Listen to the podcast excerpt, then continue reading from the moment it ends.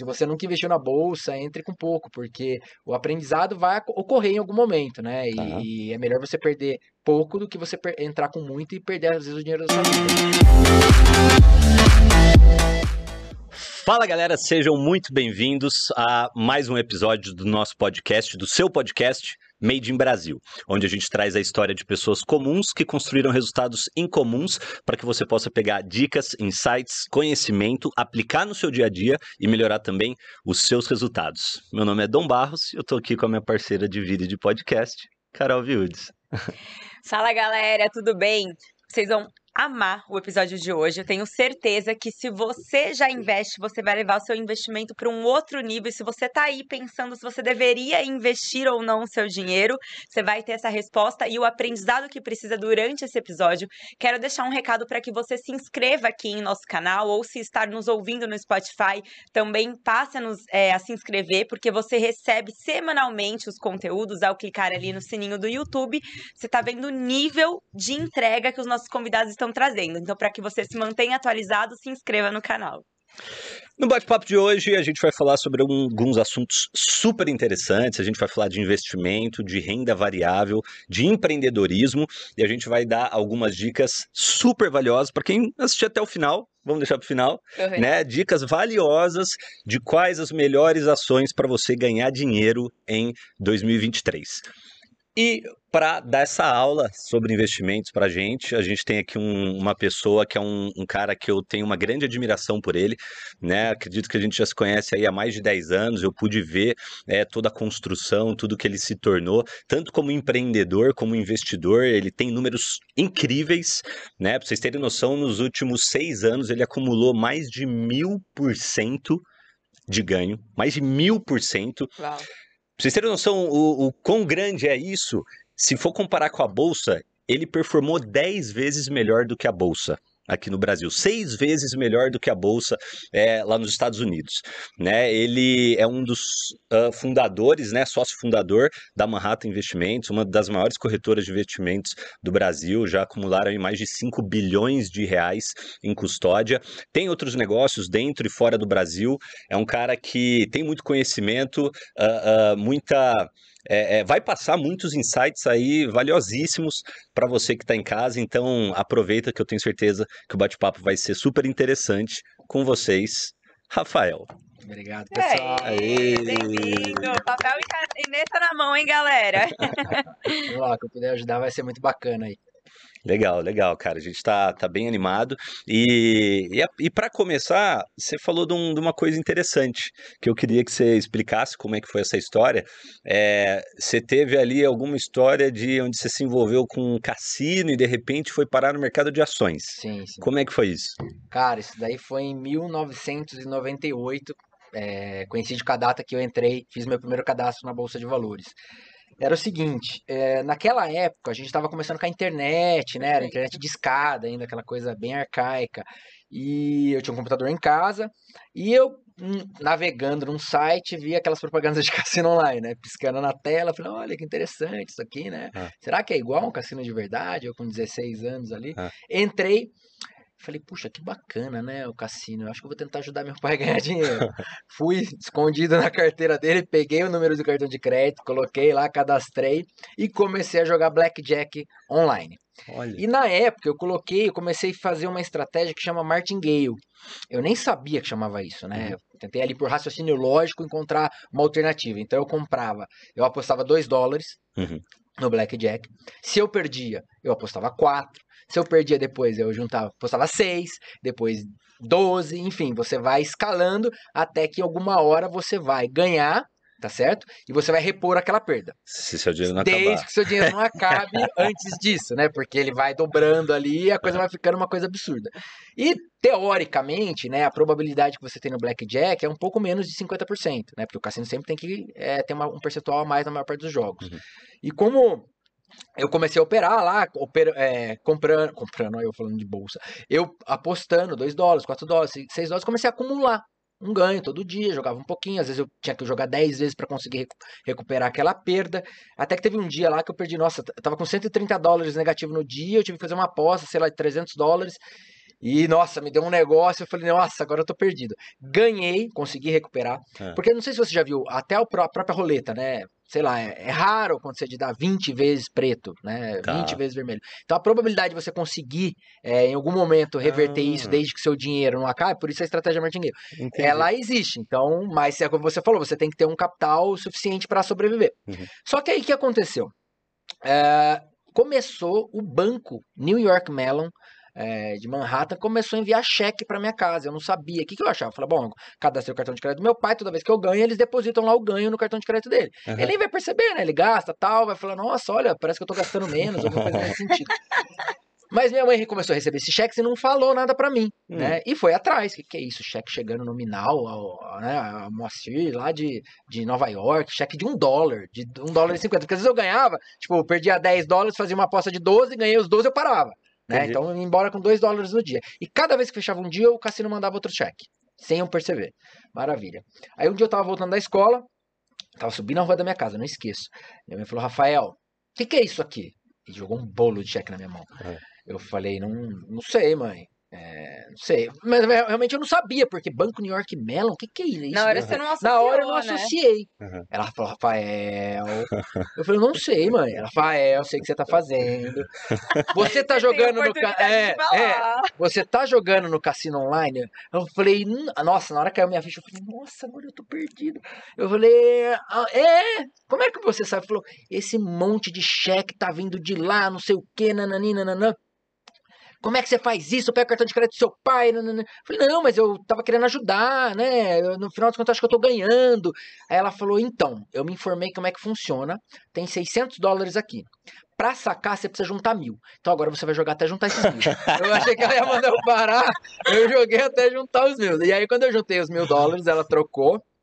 Deu, na época era 1.800, foi quando o dólar ele teve a perda da paridade, né, na época do Fernando Henrique, foi até para É. 1.080 de uma vez, e deu 1.800 reais, como punição, ela me deu 800 reais e ficou com mil pra ela. Aí eu comprei na época um Qualcomm, era um celularzinho pequenininho e tal, e fui pra escola, nossa, já tem celular, né, menino e tal. E aí, maravilha, passou um tempo, eu tava em casa, na varanda, minha mãe assinava a revista Veja, eu tava folheando, tinha uma notinha falando sobre a Bolsa de Valores, sobre a Socopa, que era a Sociedade Corretora Paulista, eu acho que até existe ainda a Socopa, se eu não me engano, ah, do Banco Paulista.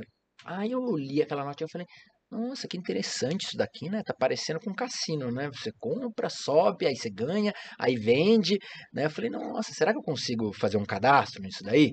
E beleza, entrei na internet, pesquisei, na época já tinha, né, site e tal, porque a bolsa de valores até os anos final dos anos 90 era muito ar- arcaica, as pessoas tinham que ligar na corretora, a corretora ligava para alguém que estava lá no pregão, o Ah. cara comprava, depois passava, era assim, surreal se você pegar a história da bolsa. E entrei, fiz o site, o cadastro na, na Socopa, vieram acho que mais de 80 páginas para assinar. Aí de novo eu fui lá falar com a minha mãe, né? Minha mãe falou: "Puta que pariu, eu devo ter um viciado em casa". Falei, mas eu já ganhava uma mesadinha, meu pai sempre foi de querer dar essa liberdade pra gente, né? Yeah. Entender, aprender como é que lidava com o dinheiro. Então, eu ganhava lá um dinheirinho, se eu quisesse comprar alguma coisa, eu tinha que juntar. Não adiantava eu ficar pedindo pra eles, né? E aí eu tinha essa mesada, eu falei, olha, mãe, eu quero, deixa eu experimentar, poxa, é, é meu dinheiro, tal. Ela na época assinou, porque hoje a bolsa a B3, ela é uma instituição só. Ela se juntou à BMF, que negociava commodities, né, agrícolas, é, álcool, açúcar, enfim, boi, milho, e a Bovespa, que negociava ações, né? Você comprava pe- pedaços de empresas. E em 2007, 2008, eles fizeram uma fusão e viraram uma coisa só, a B3. Então, na época, você tinha que fazer dois cadastros. Uhum. Vinha lá as 30 páginas de um e 30 páginas de outro. Foi, minha mãe assinou todas as páginas como representante, né? Porque eu era menor de idade. Fiz o cadastro de, de lá, então, nunca mais parei de investir, né? Que Óbvio, com uma coisa muito... é, aprendi muito, apanhei bastante, né? Graças a Deus apanhei com pouco, né? Então, o Tá. aprendizado, por isso que o próprio Guilherme Benchimol, que é da XP, né, ele fala, comece sempre pequeno, né, porque o tamanho do tombo vai ser menor. Então, é, já é uma primeira dica que eu daria para os investidores. Se você nunca investiu na bolsa, entre com pouco, porque o aprendizado vai ocorrer em algum momento, né, e, Tá. e é melhor você perder pouco do que você entrar com muito e perder, às vezes, o dinheiro da sua vida. Essa é uma pergunta que eu queria começar também te fazendo. Para quem quer começar a investir, qual dica que você pode dar? Além de ir com pouco dinheiro, né? Testando, errando e aprendendo. É, eu acho que, assim, as pessoas, elas têm que primeiro decidir se elas gostam disso, né? Porque se você gosta de investir, eu realmente aconselho você buscar conteúdo de investimento. Você não ficar aleatório no mercado, é, suscetível a que alguém te falou ou leu de notícia. Então, hoje, é, diferente da minha época, onde você não tinha informação nenhuma, você procurava na internet, você não encontrava. Até hoje, por exemplo, com o nível de evolução que eu tenho hoje no mercado, eu não consigo mais absorver conteúdo em português porque o Brasil é muito limitado. Então eu sou obrigado a, a, a consumir tudo em inglês, a, sobre a Bolsa Americana, porque lá tem muito mais dados, muito mais informações. Já a, a uma pessoa que está iniciando tem muito conteúdo em, em português, né? uhum. quem está querendo começar. Uhum. Então, se você gosta, eu primeiro começaria tentando entender um pouco como funciona a Bolsa de Valores, como funciona a renda fixa no Brasil, né? Uhum. quais são os riscos envolvidos, quais são as taxas que estão se, se remunerando. Uhum. E é, outro ponto, se você já não gosta disso, mas é, investimento é uma necessidade básica. Né? Você tem que investir porque você tem que remunerar o seu capital, porque senão você é comido pela inflação. Né? O governo ele imprime cada vez mais dinheiro, cada vez seu, seu dinheiro vale menos. Né? Uhum. Então, para você proteger ali, você vai precisar investir. Aí eu aconselho que você procure realmente um bom assessor de investimento, que você confie, de preferência alguém que assim, que às vezes você é, recebeu uma indicação, né? E que uhum. tenha histórico no mercado principalmente hum. na conta pessoal. Eu pediria de verdade para olhar a conta pessoal do meu assessor de investimento para saber se ele ganha dinheiro para ele. Bela Porque com, concorda comigo? Se, Total. Porra, se o cara não consegue ganhar dinheiro para ele, é aquela história do o banco, né? Se é. chegar no, É aquela história, é aquela, é, você que é... fez isso, né, uma vez com dinheiro. Você falou onde o investidor perguntou em quais fundos, você falou nos mesmos que você faz para você. É, é, eu procurei, eu, aliás, eu, eu, né, eu tenho um amigo uh, de longa data também, que, que tem uma corretora de, de investimentos lá, lá em São Paulo. E, e quando eu fui colocar um, um, um dinheiro lá com ele, ele me falou: o que, que você quer fazer? Eu falei: o que, que você faz? né? Porque eu sabia que ele estava tendo muito resultado e que, que né, é, é, ele, ele, ele sabia fazer, ele é dono da corretora, enfim, tinha um histórico, né? E eu copiei, né? Sim. Copiei a, a estratégia dele. Isso é muito legal e você também não se alavancar. Eu acho que essa é uma dica primordial para quem vai investir, porque o que, que acontece? O mercado ele dá oportunidades, mas ele tem riscos, né? Quando você coloca só o seu capital, o risco está limitado ao seu capital. Quando você se alavanca, o que, que é alavancar? É você colocar um dinheiro que você não tem, como se você pegasse um dinheiro, um empréstimo no banco para comprar duas casas, você só tem dinheiro para uma, você comprar duas casas, considerando que o preço daquela casa vai subir e você vai vender com lucro e pagar o banco. Se o preço das casas cair em 50%, o que, que acontece? O preço de, das duas casas equivale a metade do seu empréstimo, ou seja, você perdeu praticamente tudo. Então, assim, em qualquer aspecto da vida, eu considero a alavancagem a, a, a pior característica que alguém pode tomar enfim, em tudo, tá? Ah, a história de você, você ter um relacionamento. Uhum. O que é se alavancar no relacionamento? Olha, eu quero ter três namorados ao mesmo tempo. Uhum. Você tá se alavancando. É a história né? de dar Qual é o risco maior de... que a perna, né? Exatamente. Cautela. Então, é, a, a, os maiores problemas que eu vi no mercado financeiro foram de pessoas que se alavancavam. Tá. Né? Que o cara queria ganhar rápido algo que não se constrói rápido. Não existe fórmula mágica para riqueza instantânea, a não ser que seja construída por sorte. E aí a sorte tem um grande problema, porque você vai acreditar que a sorte era fruto da sua inteligência. E aí, meu amigo, quando a sorte acabar? Você geralmente vai estar tá até mais alavancado, né? Porque você vai estar tá confiante, vai estar tá colocando mais ainda todos os ovos na mesma cesta e você vai perder com uma quantidade muito maior. Hum. Então, é, ser cauteloso é fundamental para você construir uma história de prosperidade, né? Legal. E uma outra coisa que é importante que a gente estava comentando esses dias, né? Na vida você tem que ter um bom médico, um bom advogado, um bom assessor de investimento, né? Hum. Um bom uhum. nutricionista, né? bons profissionais que te é, auxiliam naquilo que você não é especialista. Porque, infelizmente, gente, por mais que a gente queira, a gente não vai conseguir ser especialista em tudo. Eu já tentei, posso te garantir. Inclusive, empreendendo, que, você, que uhum. é uma, um assunto que a gente vai abordar, que eu gosto muito. Mas sem foco, dificilmente você vai conseguir ser especialista em alguma coisa. E todo hum. mundo que senta até nessa cadeira sempre fala da importância de você ter um mentor. E não é um mentor só na sua área, é um mentor nas áreas que importam da Sim. vida, como você mencionou, na nutrição, na área financeira. Você tem que ter bons mentores para conseguir ter mais resultado. Sim. Você ter um mentor, você ter a pessoa que você confia, mas não deixar de é, é, policiar aquela pessoa que você confia, tá? Eu vou dar um exemplo aqui é, clássico. É, como eu te disse, eu sou gestor fora do Brasil. Eu tive uma performance é, muito diferenciada, né? Eu peguei na época, lá em 2016, uma carteira de 4 milhões de dólares. Hoje essa carteira está com quase 30 milhões de dólares, uh, investindo em empresas brasileiras, só que em, é, são ADRs, né? São empresas, empresas que são impactadas pelo dólar. Então, quando uhum. o dólar sobe, as ações caem. Então, se eu pegar mesmo, essas, esse mesmo índice, que seria o Ibovespa, que é o EWZ em dólar, quando eu entrei para administrar essa carteira, ela tava, ele estava em 36 dólares. Hoje, hoje ele está em 27 dólares. Então é como se aqueles 4 milhões de dólares tivesse aplicado no EWZ, você teria, sei lá, 3 milhões e 300 mil dólares. Entendi. E operando comigo, 30 milhões de dólares, correto? Só que esse cara que aplica comigo, esse, esse é, investidor, né, no qual é, virou um amigo próximo, né, eu sou procurador nos Estados Unidos tal. Eu lembro que dos últimos quatro anos, né, aliás, os primeiros quatro anos, ele sempre me questionava cada atitude que eu tomava. Então, eu ia lá fazer uma compra, sei lá, de Banco do Brasil. Mas por que você está comprando Banco do Brasil? Uhum. Mas você não está avaliando o risco tal, Y, X, Z.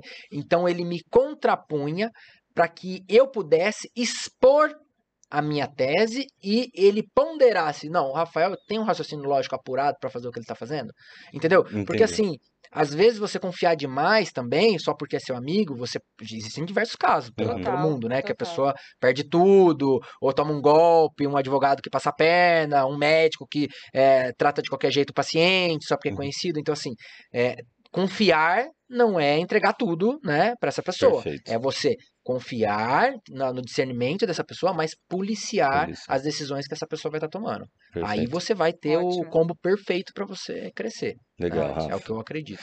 Legal. É... Uh, e, e, continuando desenvolvendo mais um pouco esse assunto de, de como começar, é, a gente sabe que a maioria das pessoas aí que, que dos brasileiros vão começar com pouco, Sim. né? É, com quanto dinheiro dá para você começar a investir hoje? Olha, você consegue começar com 100 reais, se você quiser 50 reais. Tá. O problema é que as pessoas elas querem enriquecer de forma rápida, é aquilo que eu te disse. Tá. Então, elas não dão o tempo suficiente para maturar. Você concorda para mim comigo que você quiser criar uma, uma fazenda, começar hoje uma fazenda de gado? Tá. Quanto tempo vai levar para aquele rebanho né, procriar e crescer e procriar talvez 10 anos para você criar uma bela de uma fazenda, né? Uhum. Então, uh, o investimento é, é, em ações nada mais é do que investimento num pedaço de uma empresa. Concorda que quando você monta uma empresa, você fica 5 anos sem ver resultado, né? A história do bambu chinês, que ele uhum. cresce para baixo, você não vê nada. De repente, quando ele fura a, a, o solo, bum, aquele bambu explode para cima, e fala: "Nossa, mas cadê assim? Como que esse cara chegou onde ele chegou?" Uhum. Ele estava criando raízes né? Uhum. A Manhattan foi assim, foram seis anos. É, tá até mudando o foco, mas Ótimo. só eu já eu vou voltar nesse assunto que você falou. É só o ponto disso. É, eu passei seis anos é, a, com as pessoas questionando por que, que eu tinha empresa, né? A minha mãe diversas vezes, por mais que ela me apoiasse, ela sempre falou: olha, será que não compensa você trabalhar no banco? Será que não compensa você trabalhar numa multinacional? Poxa, se você trabalhar no banco, você ia ganhar cinco vezes o que você ganha hoje, né? Só que ela não estava lá vendo as raízes do bambu se formar. Uhum. E eu uhum. sabia que cada dia aquele, aquela raizinha estava um pouco maior. E depois que furasse a, a, a, né, o solo, ia bombar. Uhum. E foi o que aconteceu. Então, voltando para o investir, você pode sim começar com pouco. Eu tenho, a, hoje, como existe um respeito maior por onde eu cheguei, as pessoas que são mais próximas e que às vezes não têm uma capacidade financeira maior, elas toleram, pelo menos as, as, próximas a mim, né? Eu conheço diversas pessoas que põem lá 200 reais por mês. Rafael, o que, que eu compro? Rafael, o que você me indica? E todo mês está guardando. E eu falo, olha, isso daqui daqui 10 anos vai virar, um, nossa, uma bola de neve, porque hum. nada mais poderoso no mundo do que juros compostos, né? Einstein já falava isso, né? Então, você pode começar com pouco. Uhum. Desde que você seja constante. Não adianta colocar 200 reais lá, gente, achar que vai virar 100 mil reais. Aí não existe quantos milhões de por cento tem que subir isso daí. Tá. Né? Então o ideal é você regar o bambu né? Hum. Não adianta largar lá, qualquer planta que você colocar, se você não regar, ela morre, né? hum. né? Então, o investir constantemente é você regar. Então, eu acho que é qualquer, qualquer valor, né? Tá. É até mais saudável, porque, na verdade, você vai ganhando conhecimento conforme o seu dinheiro vai, vai rendendo, né? O, o, a herança, hoje, eu vejo que é um, é um problema muito grande, porque você pega herdeiros que não estão preparados para gerir o próprio dinheiro. E aí você vai com uma quantidade razoável de dinheiro, e se você não souber para quem você entrega esse dinheiro e como você você administra esse dinheiro, você vai simplesmente entregar para outras pessoas que são mais espertas que você. Né? No final das contas, no final do dia, por exemplo, no mercado de ações, um está comprando, outro está vendendo. Quem tem mais informação que você, talvez capture mais esses ganhos do que você. Tem um ditado que fala quando uma pessoa com experiência encontra uma pessoa com dinheiro, a pessoa com dinheiro sai com a experiência O com e o dinheiro. experiente sai com o dinheiro. Eu acho, olha, sinceramente, que esse hoje é o maior receio que eu tenho é, como pai. Por quê? Eu fico pensando, gente, nossa, é tanto conhecimento que eu precisei acumular para chegar onde eu tô. Como é que eu vou passar isso pro meu filho? É muito difícil, é muito, muito, muito difícil. E aí eu posso, de repente, falecer antes dele crescer, e aí ele simplesmente ah, crescer e falar assim: Nossa, mas meu pai manjava de bolsa de valores, eu vou operar, eu vou ganhar, porque né, eu sou filho dele, Tá será que tá no sangue. sangue? E ele perder tudo que eu conquistei. Então, assim, olha a dificuldade que é. Então, por exemplo, é, um, um desses casos é: cada livro que eu leio hoje em casa, a capa eu escrevo depois que eu termino de ler. Olha, eu aprendi isso, isso, isso. Pelo amor de Incrível. Deus, não, não leve em consideração isso que está escrito nesse livro por causa disso, disso, disso, daquilo. Que é uma forma de eu deixar na minha casa aquilo que eu aprendi. Né? Ah, que legal. E-mails, eu mando e-mail para minha esposa, ó, guarda isso que se um dia eu não tiver aqui, Deus me livre, né? Eu Que quero que ele, incrível. que ele veja isso daí. Então, Aham, assim, legal. é, é, é, é isso. Legal. É, o Rafa, antes da gente entrar até em talvez alguns assuntos mais é, Técnicos. técnicos, né, mais profundos, ah, tem gente que, que né, tá, tá naquelas primeiras metas, né, é, quer saber co- como ter ali uma, uma renda passiva, como colocar o dinheiro para trabalhar para ela. É, quanto, como, o que, que uma pessoa tem que ter de investimento ah, numa renda aí razoável, né, com rendimento razoável, para ela ter 3 mil reais de renda passiva? É, vamos lá, você pode construir um portfólio que você tem esse tipo de renda, você pode escolher ativos específicos. Eu vou falar com ativos específicos, tá? Então Tá. vamos supor, se você escolhesse hoje uma empresa, é, Banco do Brasil, vou dar bastante exemplo de Banco do Brasil, porque eu gosto, é inclusive o Barsi, que é bilionário, é o maior acionista individual de Banco do Brasil, depois a gente pode até entrar no tema e contar um pouquinho da história. Ah, Banco do Brasil hoje paga em torno de 10% de rentabilidade de dividendos, tá? Então, se você considerar que você precisa de 36 mil reais, né, para você ter uma renda de 3 mil dividido por 12, 36 dividido por 12, 3 mil, você teria em torno, precisaria em torno de 360 mil reais investido em ações do Banco do Brasil, você 360 teria algo mil. próximo a 3 mil. Tá. Se você fosse investir em renda fixa, hoje a renda fixa paga um pouquinho acima de 1% ao mês. Então, é, talvez um pouquinho menos de 360 mil, né? Uns 330 mil tal, você conseguiria essa renda passiva. Se você quisesse investir em fundos imobiliários, você tem. Hoje você pode montar uma carteira de fundo imobiliário, ao invés de você ter um imóvel lá, alugar, que hoje vai dar 0,3. Por exemplo, eu gosto fundo imobiliário que é o do Shopping Dom Pedro, né? Do lado da nossa casa aqui. Eu viro e mexo quando eu vou lá, eu falo, nossa, esse shopping tá lotado, né? Eu ganho como estacionamento, tá? Hoje, você comprando uma cota do Shopping Dom Pedro, ele paga em torno de 0,8, 0,7 ao mês. Então, você também ali, mais ou menos, com um pouco mais de 400 mil reais, ele te dá ali os 3 mil reais por mês. Só que, dentro desse- dessas categorias, eu tenho que diferenciar o seguinte. Quando você coloca seu dinheiro na renda fixa, e veja, você precisa de um pouco menos de renda fixa para você ganhar os mesmos 3 mil reais. Você precisa de 330 mil. Só que a renda fixa ela não corrige pela inflação. Né? Então, ela vai te dar 14%. Se a inflação for 10%, na verdade, você teve um ganho real de 4%. Se você gastou esses 4%, é, acima desses 4%, você está perdendo poder de compra. Porque você pode ter daqui 10 anos um milhão de reais, que é esses 330 mil reais, mas você compra menos cesta básica do que você comprava com os 300 mil reais. Tá certo? Quando você investe em ações, teoricamente, as ações elas corrigem a inflação. Então, ele é Legal. mais vantajoso. Por quê? Porque eu tenho uma empresa. Concorda comigo? Se o governo imprimir mais dinheiro, a minha empresa vai ter mais receita. Então, eu- porque eu vou corrigir também meu produto. Então, veja o caso dos postos de gasolina. O- a gasolina estava 5, foi para 6. A receita daquele posto de gasolina aumentou. É, Pode não ter aumentado o lucro, mas a receita aumentou. Então, ele está protegido pela inflação. Então, o lucro que ele está tendo, que é o, o dividendos, ela poderia, se ela não quiser reinvestir, que o ideal é reinvestir, né? Para virar bola de neve. Ela poderia gastar, porque teoricamente, apesar da flutuação, no longo prazo, esse capital vai estar sendo remunerado pela inflação. Ah, imóveis, a mesma coisa, né? A gente sempre fala isso. Ah, por que, que as pessoas investem em imóvel? Porque, fundo imobiliário, no caso, você tem o aluguel, tá? Você pode gastar esse aluguel, porque em teoria o aluguel ele é corrigido pela inflação, então todo ano o dono do imóvel lá vai corrigir, vai cobrar um pouco mais, você está protegendo o seu capital. E ao longo do tempo, o preço dos imóveis acompanham, apesar de você ter ciclos igual de 2014 a 2020, mais ou menos que o preço dos imóveis ficaram estáveis, mas porque vieram de uma bolha muito grande, né? O preço dos imóveis no início dos, da, dos anos 2000 explodiram para cima ela ficou estável, a inflação foi comendo aquilo, né? É, depois de um boom de novo que aconteceu na pandemia, os preços dos imóveis explodiram de novo para cima. Então aquele cara que carregou aquele imóvel, ele protegeu.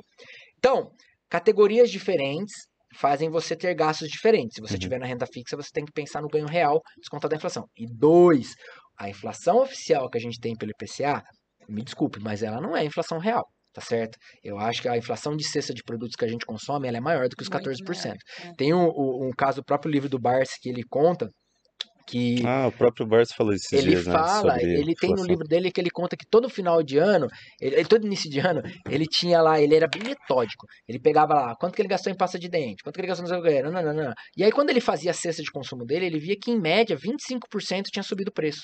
Então vejam o seguinte, gente, eu quero até abranger essa questão é, política, tá? É, a demagogia que existe hoje de quem está no governo falando que os juros deveriam cair tá?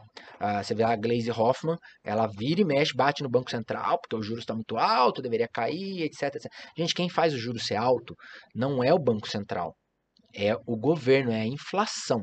Porque o que, que acontece? Se o governo imprime mais dinheiro, logo, se você não teve uma, uma correção do seu capital, você vai comprar menos no ano, no ano seguinte tá? Então, olha só que loucura. Então você fala o seguinte, bom, que, como que eu posso proteger meu dinheiro? Ah, vou comprar ativos reais. Que são ativos reais? Um imóvel, né? Porque as pessoas demandam por imóvel, então sempre vão querer comprar. Então, se o governo imprimir mais dinheiro, o cara que é dono do imóvel, ele vai corrigir o preço do imóvel dele, ele não vai vender. Ele vai falar: nossa, com o meu imóvel eu comprava é, 100 cestas básicas. Agora, se eu vender o meu imóvel, eu compro 5 cestas básicas. Não, não, não, não, não. Eu só vou vender por 100 cestas básicas, né? É igual o índice lá do McDonald's que tem o índice é, Big Mac. Então, ele faz essa correção. Então, ativos reais, imóvel, automóvel, automóvel, é, ações, né? É, só que aí você tem um problema. Veja só que loucura isso. Você compra um imóvel, é seu. Você compra um automóvel, é seu. Para se proteger ou para utilizar. Aí o governo vem e te taxa o imposto. IPTU, IPVA, uhum. etc. Então, meu amigo, se você quer ter as coisas, além de você comprar as coisas, você vai ter que pagar para manter elas. Aí você fala: caramba, meu. Pô, o governo é, é fogo, né? Eles estão querendo, obviamente, equilibrar a sociedade, não deixar alguns com muitos, outros com poucos. Então, beleza. Então, eu não vou ter imóvel, tá bom? Ah, tá bom, senhora Glaze. É, eu sou um capitalista, eu acumulo, eu acumulo muito bens materiais, isso é ruim porque tem gente que não tem menos. Então, eu não vou mais comprar vários imóveis, eu vou guardar o dinheiro tá? Porque eu não tenho culpa que eu tô ganhando mais dinheiro, porque eu tô é, é, é, fruto do tempo que eu despendo naquilo que eu faço, concorda? Dinheiro é tempo. Se eu tenho mais dinheiro é porque eu despendi mais tempo construindo aquilo, né? E a herança, repara que a herança é tempo, porque alguém que recebeu uma herança de alguém que trabalhou muito e acumulou bastante, Quanto tá tempo? dando pro filho. Quanto tempo ele deixou de estar tá com o filho dele, de estar tá fazendo outras coisas que ele poderia fazer para trabalhar e acumular aquilo? E aí o filho dele ganhou aquele tempo, porque o filho dele não precisa mais trabalhar, o filho dele pode fazer outra coisa, pode viajar, pode curtir a vida. Ele tá usufruindo do tempo que alguém comprou para ele. Concorda que o dinheiro Concordo. é tempo? Então, assim, aí beleza. Então, a senhora Gleice fala que eu deveria, não deveria ser um acumulador de bens materiais, eu vou guardar meu dinheiro, então, porque eu tenho que acumular em algum lugar meu tempo, tá certo? Beleza. Aí você vai guardar seu dinheiro. Aí eu tenho lá, sei lá, um milhão de reais guardado. Daqui a pouco o governo vai imprimir dinheiro. Porque o governo não quer que a economia fique devagar, ele quer imprimir dinheiro. É, imprimir dinheiro é gostoso. Todo mundo com mais dinheiro. Só que o dinheiro não tem valor, concorda? Eu não como dinheiro, eu como uhum. comida né? Então eu uso o dinheiro para comprar as coisas, tá certo? Só que não tem coisa suficiente no mundo que você possa imprimir o dinheiro suficiente para todo mundo ter tudo.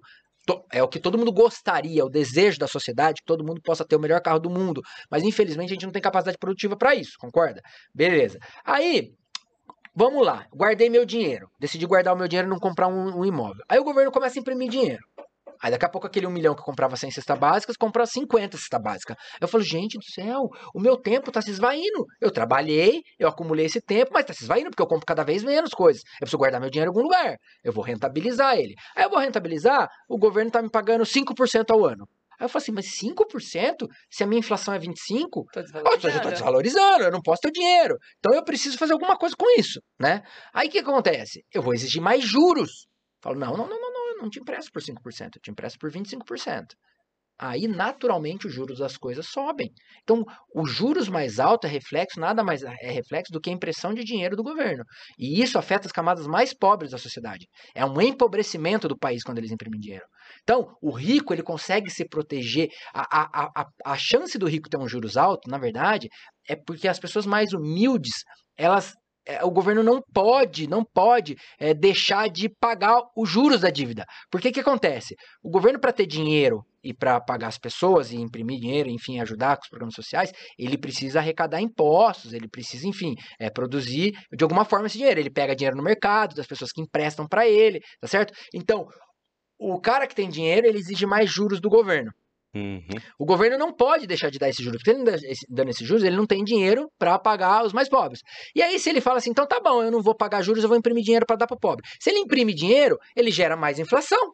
Se ele gerou mais inflação, o cara pede mais juros. E você E fica num ciclo vicioso. Você não Aham. sai. Então é uma demagogia, porque ela sabe que o brasileiro não tem conhecimento econômico. Então é gostoso falar que a Petrobras está pagando dividendos para os acionistas que mandam dinheiro para fora. É uma piada isso, porque quando o governo precisou de dinheiro para investir no pré-sal, vem cá, investidores, vem cá, é, liberou lá fundo de garantia para você comprar ações da Petrobras. Então eu tenho o porteiro do meu condomínio que tem ações da Petrobras. Eu tenho a minha tia que é professora, ela tem acionista da Petrobras. Ela não vai receber dividendos porque a Glaze acha que todo o dinheiro está indo para fora. Então assim, cara, é triste, é triste a demagogia que existe nesse país. Só que para eu mudar isso, eu precisaria eu me candidatar, alguém que tem conhecimento se candidatar e ir lá lutar. Agora, vale o esforço? Será que cara. vale o esforço? Será que não é mais fácil eu ficar com aquilo que eu tenho controle, né? No, no- é- é, eu não tenho controle sobre contra uma política. máquina, né?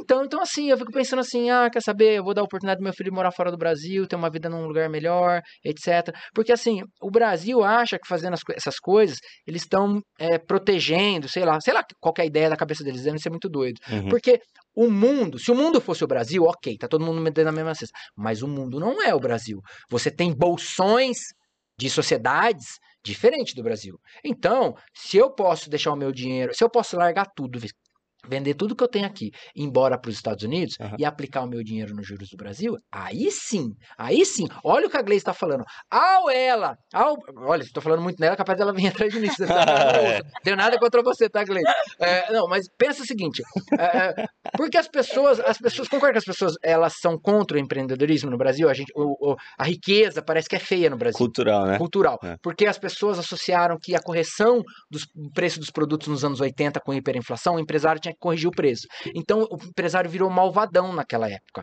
Só que não era o empresário. A culpa de tudo isso era do governo que não parava de imprimir dinheiro. Só que ficou a culpa no empresário, tá certo? Então, assim, eu como. E, e é um absurdo, porque assim, o governo ganha muito mais dinheiro da minha empresa Manhattan do que eu, Rafael, como indivíduo autônomo. E ele é sócio da minha empresa, ele é o sócio majoritário, porque hoje na. Manhattan eu tenho 11%. A Manhattan, o governo toma lá 20 e tantos por cento. Então, o governo é o sócio majoritário da empresa. Só que ao invés dele ser um sócio que me ajuda, ele é um sócio que me atrapalha, que me prejudica, que só quer me ferrar. Qual que é a vontade de eu continuar como empresário? Aí eu falo o seguinte, então tá bom, então não quero mais, vou parar com isso. Vou embora para os Estados Unidos. Aí sabe o que eu faço? Eu paro de gerar emprego, eu vou morar num país onde me respeita e eu vou deixar o dinheiro aplicado aqui vivendo dos juros do governo. Aí eu virei um parasita. Então o governo com essa demagogia, sabe o que ele está criando? Mais parasitas, porque a sociedade produtiva brasileira vai embora para fora. Vai morar num lugar onde é melhor, aceito, você concorda? Aham. Se você tem mais condição. Aham. Então, por que, que as pessoas fugiram lá da Venezuela? Porque tá, tá ruim lá, então o cara tá indo para outro lugar. Aham. Então, é, é- é- tudo isso, gente, é muito importante pra gente falar sobre a questão da inflação. Então, é, não adianta você aplicar o seu dinheiro para ganhar 3 mil reais. Você precisa ficar muito de olho no seu poder de compra. Tá. E aí, só voltando naquela questão da sociedade mais humilde, por que, que o governo não pode imprimir dinheiro sem parar? Porque quem ganha salário fixo não é corrigido pela inflação. Então, se eu imprimir muito dinheiro, veja na pandemia, né? Se imprimir o dinheiro pra caramba no mundo inteiro. Cara, o cara que ganhava 1.200 reais, como é que ele ia comprar lá o feijão que virou de 15 para 30 reais? O poder de compra dele se esvaiu. Então, por isso que o pobre ele fica mais pobre quando você tem inflação. Então, o pior imposto que existe no mundo é inflação. Então o governo, ao invés de ficar falando sobre juros, devia parar de imprimir dinheiro e parar de gerar inflação. Que aí os juros caem de forma saudável, Uhum. o empresário, num ambiente saudável, vai querer investir mais, e aí a sociedade vai evoluir como um todo, gerando riqueza. Roberto Campos já falava. Para você, ah, o respeito ao gerador da riqueza é o início né, da solução da pobreza. Só que ninguém, ninguém respeita a riqueza aqui no. Brasil. Ninguém respeita o empresário, o empreendedor aqui. Uhum. A gente só leva paulada, tudo Uhum. quanto é lado. Uhum. né? Uhum. Então, assim, é, esses pontos são fundamentais aí para quem mora no Brasil e quer investir. E é, aproveitando que você comentou um pouco aí do governo, a gente teve essa mudança recentemente. Sim. É, você, né, dentro do teu universo de mercado, ações, é, o que que você está vendo de mudança e como essa mudança de governo já está impactando o mercado aqui no Brasil? Olha, é, obviamente que assim é, a- a- o governo ele não consegue mudar muito as estruturas do Brasil hoje, porque o Brasil é um país muito aparelhado, né? É, você tem lá o establishment, né, os grandes empresários que fazem lobby no governo, enfim. Então, basicamente, eu acho que é uma mudança mais psicológica, né? Você está saindo de um governo que era mais conservador, né, nos costumes, para um governo mais progressista no- nos costumes. E eu não acho que o Lula vai fazer alguma coisa que prejudique ele mesmo. Tá certo? Então você tem que pensar o seguinte: ele ganhou com 51% de, de, da população. Ele não é os 80% que ele tinha lá em 2006. Então qualquer coisa errada que ele fizer, Tem esse cara já vai ter metade da ficando. população, mais da metade da população contra ele. Então eu acho que assim, apesar da demagogia que eles ficam discursando, as medidas que ele vai tomar, eu acredito que serão positivas. Então vou dar um exemplo: a reoneração dos impostos de combustíveis. É terrível para todo mundo, porque tem mais imposto, a gasolina ficou mais cara. Cara, gasolina é um item da cadeia produtiva que vai embora, vai em cascata. O cara que pega a Fiorino dele para ir buscar o ovo no Ceasa já vai pagar mais caro, já vai ter que corrigir o ovo, vai virar uma inflação em escala, né? A princípio. Mas por que, que eu acho que a medida é correta? Porque o governo ele gasta mais do que ele ganha. Por isso que é o que eu falei, imprime dinheiro, gasta mais do que ganha, tem que imprimir para financiar a dívida. Quando ele gasta mais do que ele ganha, ele gera inflação, que prejudica os mais pobres e faz o empresário exigir mais juros dele. Quando o a Banco Central sobe os juros, ele prejudica todo mundo. Todo mundo. Não é só o mais pobre, não é só o governo. Porque pensa o seguinte, gente, vou dar um exemplo. Na pandemia, a taxa de juros no Brasil ficou 2%. Chegou a 2%, porque o governo baixou para tentar estimular a economia, porque estava todo Uhum. mundo de casa. Né? Agora está em quase 14%. Se você tinha um empréstimo, você foi lá na pandemia, poxa, legal, vou trocar de carro, tá barato os juros, o CDI mais 3. O que é o CDI? É os juros do governo mais 3%. Então, 2 mais 3, 5. Peguei 100 mil reais, vou pagar 5% ao ano de juros. 5 mil reais por ano, então, de taxa de juros, mais amortização que eu tenho que pagar os 100 mil reais. Beleza. Cara, o juros está em 13,75 agora. Mais 3 virou 16. Aquele cara que estava se programando para pagar 5 mil reais no ano, ele está tendo que pagar 16 mil reais. Esses 11 mil a mais tem que sair de algum lugar. Ou do alimento dele, ou da. Entendeu? Ou ele vai deixar de pagar porque ele não tem condição. Prejudica demais as empresas que eram endividadas. Então, essa taxa de juros mais alta, realmente ela é ruim.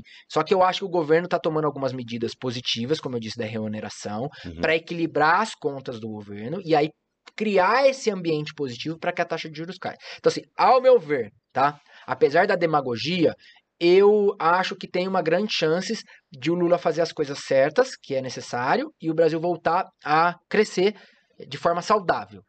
Desde que né, eh, ele pare com essas bravatas que está acontecendo, porque isso daí só prejudica, na verdade, ele mesmo, né? Quando Uhum. ele fala uma besteira lá e o dólar explode para cima, o dólar traz mais inflação, porque a gente importa coisas, então o cara repassa, mais inflação, mais juros. Repara que é um ciclo, É um ciclo vicioso. vicioso. Uhum. Então assim, poxa, não é possível que ninguém senta lá para dar uma aula para ele sobre isso. É uma coisa tão simples. Aham. Qualquer um consegue entender. Aham. Acho que se eu explicar pro meu filho, ele vai entender rápido, pelo menos essa parte.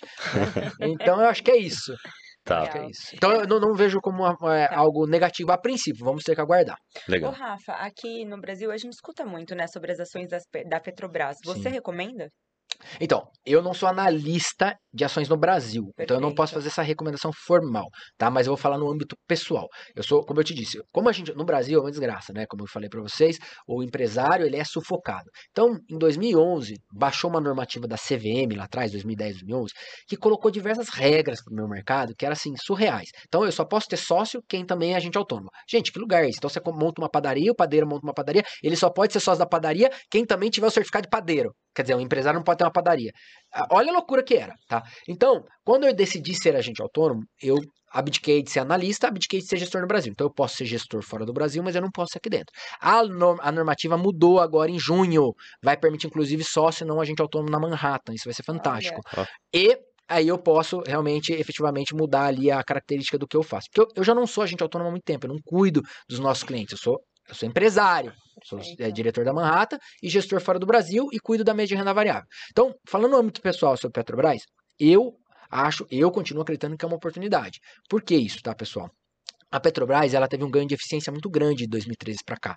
Ela era uma empresa que produzia 2 milhões de barris de petróleo em 2013, hoje ela produz mais de 3 milhões de barris de petróleo. Ela era uma empresa que tinha um custo de extração em torno de 14 dólares por barril. Hoje o custo dela caiu para 6 dólares. Então veja que naquilo que ela faz, ela se torna mais eficiente. Ok, analisei Petrobras no que ela faz, no business, no core dela. Ela é ok, maravilha. De lá para cá, o que mais que teve? A gente teve o aumento do preço do petróleo. Subiu, bateu 80 dólares, chegou a bater até 100 dólares. Isso é um caso até interessante porque os Estados Unidos estão acabando com as reservas de petróleo dele para tentar controlar o preço do petróleo, porque isso impacta na inflação. Eles pararam até de divulgar esse número lá no Bloomberg. Eu não sei se de repente acabar isso daí pode haver um pre- uma explosão no preço de petróleo aí, porque a demanda por petróleo está muito grande depois da pandemia. Então, vou fazer um uma comparação de preço, tá? Se a Petrobras fosse a ExxonMobil, que é uma das maiores produtoras de petróleo do mundo, tá? Elas, concorda que elas vendem a mesma coisa. A commodity petróleo não é diferente. Uhum. Beleza, uma coisa. Ah, você pode ter canecas de diferente tempo, mas você tem essa caneca aqui, eu tenho essa caneca aqui, elas são iguais. E a cotação dela não é a Petrobras que decide, é o mercado lá fora. Então elas produzem a mesma coisa. Então eu posso hum, basicamente equilibrar para analisar os dois modelos. Então eu vou analisar o EV/EBITDA dela, né? EBITDA é earnings before interest, tax, Uhum, nanana, uhum. amortization, que é como se fosse um lucro bruto, né? Legal. Antes da, da, da coisa. O EV/EBITDA de ExxonMobil hoje está próximo de seis vezes. É um valor justo, razoável, tá? Ah, o, o EV/EBITDA de Petrobras hoje está 2,2 vezes. Quando você normaliza, então, elas, é como se a Petrobras estivesse vendendo, no preço que ela está hoje, é como se ela estivesse vendendo petróleo a 30 dólares. Mas ela não está vendendo petróleo a 30 dólares, está vendendo petróleo a 80 dólares. Então, existe uma margem de segurança. Margem de segurança é aquilo que o investidor de valor tem que procurar. Que é o quê? Você importou um, um, um container de carros. Tá? Container de carro você vai vender por 100 mil dólares aqui no Brasil cada, cada carro. Se você comprar por 95 mil dólares esse carro, concorda que você tem 5 mil dólares de margem. Se acontecer qualquer coisa no container, já foi pro espaço seu lucro, que é a história do supermercado que tem 2% de margem. Aham. Porra, aí você, na verdade, você comprou esses containers por 10 mil dólares. E o carro vale assim, rapaz, pode riscar um carro, você pode perder outro carro, porque você tem uma margem muito grande. Segura, né? Segura, margem de segurança. É. Então, o investidor de valor ele tem que buscar isso. Então, a Petrobras hoje ela tem uma margem de segurança muito grande. O governo agora taxou a exportação de óleo bruto para ajudar a pagar as dívidas do governo ali, reonerar a questão fiscal. Ah, isso vai impactar 1% só no lucro da Petrobras. Então, assim, cara, ainda o governo não interferiu tanto na Petrobras. As bravatas que eu tô ouvindo, e que deve acontecer, eles vão parar de distribuir 100% de dividendos, que é o que a empresa distribuía. Ela lucrava tudo, ela não investia nada, ela só distribuía esses dividendos. Agora ela vai, o governo quer que ela reinvesta, é quem reinvista, ela faça parte da, ela socialize o Brasil, ela ajude o Brasil no crescimento, vai investir, mas que é aquela coisa, né, vai investir em refinaria que já não deu certo, eu sei lá o que eles vão fazer com esse dinheiro. Mas se eles distribuírem 50% de dividendos que do lucro que eles têm hoje, que é uma média ali que o Banco do Brasil também distribui 40, a gente ainda está falando de um dividendos muito alto, de 20, 15, 30% de, ao ano. Então, ela tá muito barata, tá? Então, assim, eu gosto de ter na carteira Banco do Brasil e Petrobras. Eu acho que são duas empresas aí que, apesar do governo, eu acho que é, tem grande chance de é, ganhar muito preço se não houver muita interferência. Legal. Você justificou em relação à ação da Petrobras e a do Banco do Brasil. Cara, Banco do Brasil, é, ela é, é mais difícil do governo intervir. Né? Um, ele sempre. Vou dar a tese que o Barsi ele, ele comentou uma vez, né? Ele é um dos maiores acionistas, como eu disse, individuais de Banco do Brasil. Nos anos 70, quando ele comprou pela primeira vez Banco do Brasil, ele pensou o seguinte: rapaz, isso daqui existe desde a, do Império. Né? Criaram isso aqui, eu acho que foi Mauá que criou, depois o Hum. Império tomou para ele lá. Aí passou pela República, passou por Getúlio Vargas, passou pela, pelo, como é que chama lá, o, o, o governo militar, e continua de pé. Acho que o Banco do Brasil não vai, não vai falir, né? Não. Aí ele fez uma conta seguinte: bom, a Previ, que é o Fundo de Pensões do Banco do Brasil, é, uma boa parte dos dividendos que é distribuído para eles é utilizado ali para pagar a aposentadoria do Banco do Brasil. Então, o Banco do Brasil não vai poder parar de pagar dividendos, senão os aposentados vão parar de receber recursos. Pô, então tem uma garantia que o governo não vai intervir nos dividendos. Então eu vou comprar isso aqui. Ele comprou, foi comprando, comprando, comprando, e hoje ele é o maior acionista bilionário do Brasil. Então, assim, quando você vai olhar Banco do Brasil, ele tem muito pouco. É, é muito difícil você intervir nele. Então. E ah, ele tem uma grande vantagem, tá? Você tem, ele, ele é um dos maiores é, é um fornecedor de crédito para o agronegócio. O agronegócio é aquilo que está bombando hoje no Brasil, né? E também de servidores públicos. Então, aquela, aquele empréstimo consignado que já desconta em folha, porra, não sei que o governo dê calote no salário do cidadão. Então, assim, tá tudo muito amarrado. Muito protegido. Muito protegido. Então, assim, eu vou comprar Itaú, que é uma puta de uma empresa, num, né? Porra, o que, que é o Itaú no Brasil, né? O que, que os caras construíram? Mas seis vezes lucro, tá? É, ou eu vou comprar Banco do Brasil a três vezes lucro. O que, que é essa unidade de 3 e 6? Depois eu quero até passar algumas medidas Legal. aí para a galera avaliar. O PL, é, se você fizer ele inverso, pega o seguinte: 3. Vou fazer com 10, tá? Uma empresa está cotada a 10 vezes o lucro dela. Ela lucrou 10 reais e ela está valendo 100 reais. 10 vezes o lucro dela. Ah, se você pegar esse 10 e dividir por 100, você está comprando aquela empresa a uma rentabilidade de 10%. 10%, 10%. Uhum. Então você sabe de cara que naquele preço que você está pagando, intrinsecamente tem 10% de retorno. Se a empresa continuar perene ali do jeito que está. Beleza. Quando o Banco do Brasil está 3 vezes PL, significa que está implícito no preço da ação 33% de rentabilidade. Não interessa se o preço vai oscilar, tem 33%. Se o lucro ficar estável. Só que o Banco do Brasil tem um histórico de crescimento de 15% ao ano do lucro anualmente. Tá? Então aqueles 33 no ano vai ser 36, depois vai ser 39, vai ser 40. Então assim, cara, me acha uma coisa que dê 40% de rentabilidade. Eu tenho uma rede de estacionamento, eu não consigo isso, cara. Trabalhando com funcionário, com não sei o quê, dá dor de cabeça, imposto, etc. Esse do Brasil eu posso ir comprar ação e eu vou ter essa rentabilidade. Então Legal. assim, além de eu ter uma segurança dos dividendos hoje que dá 10%, ela tá muito barata, ela tá metade do preço de Itaú. Aí você, ah, mas Banco do Brasil é público, é, Itaú é privado. Meu amigo, se o Banco do Brasil quebrar, o Itaú quebrou faz tempo. Concorda? Então, o Concordo. pessoal dá uma punição por ativo ser público. Eu daria um prêmio, porque a probabilidade de um ativo público falir é muito menor.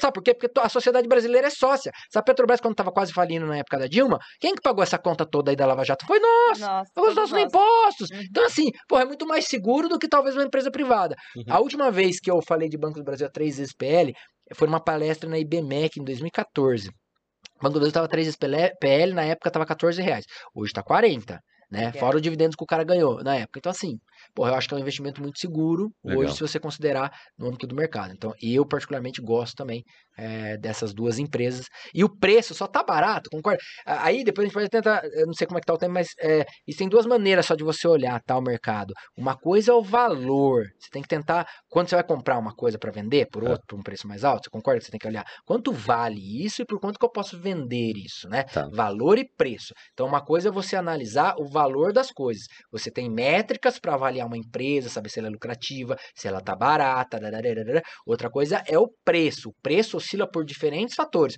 comportamentais, notícias, etc. Então, Ah. se, cara, Banco do Brasil está muito barato, é porque tem muita notícia ruim já implícita naquilo ali. Ah, eu não quero comprar porque o Lula ganhou a presidência. Ah, eu não quero comprar porque é estatal. Ah, eu não quero comprar porque vai acabar os bancos, as fintechs vão tomar conta. Tá tudo no preço. Se tivesse o pre... as notícias fossem boas, concorda que teria caro? Estaria caro. Então, Aí você então, talvez assim, não poderia nem é, comprar, né? Ou não seria a hora. é, não seria a hora. As pessoas tendem a comprar quando tá caro as coisas. Se tem muita notícia boa, já tá implícito no preço. A probabilidade de sua margem de segurança vai ser menor. E você tem que procurar coisas que a margem de segurança sejam grandes. E, ô, Rafa, É. o que mais que a gente tem que avaliar na hora de escolher uma ação? Ou então eu tô com um consultor com um valor para investir, ele me passa um portfólio aqui de carteiras. O que, que a gente tem que avaliar? Bom, primeiro, se você for avaliar investir através de fundos, o histórico desse fundos, principalmente se ele pegou crises, 2008, né, 2014, olhar como que ele se portou nesses períodos, porque às vezes alguém performa bem só porque o mercado tá subindo. Eu sempre falo, né, num bull market que a gente fala, que é o mercado de alta, Vai na sorte qualquer sobe. Você pode jogar pro alto aqui, pegar, pi, ah, ela sobe. Entendeu? Então, assim, isso não é característica que você é bom, né? E é até ruim para quem entende de ações no bull market, você às vezes você passa por chato. Vou dar um exemplo clássico. Eu tenho amigos, diversos amigos que gostam de investir na bolsa de valores. Comprei, comprei. Cara, os caras estavam comprando via varejo, Magazine Luiza.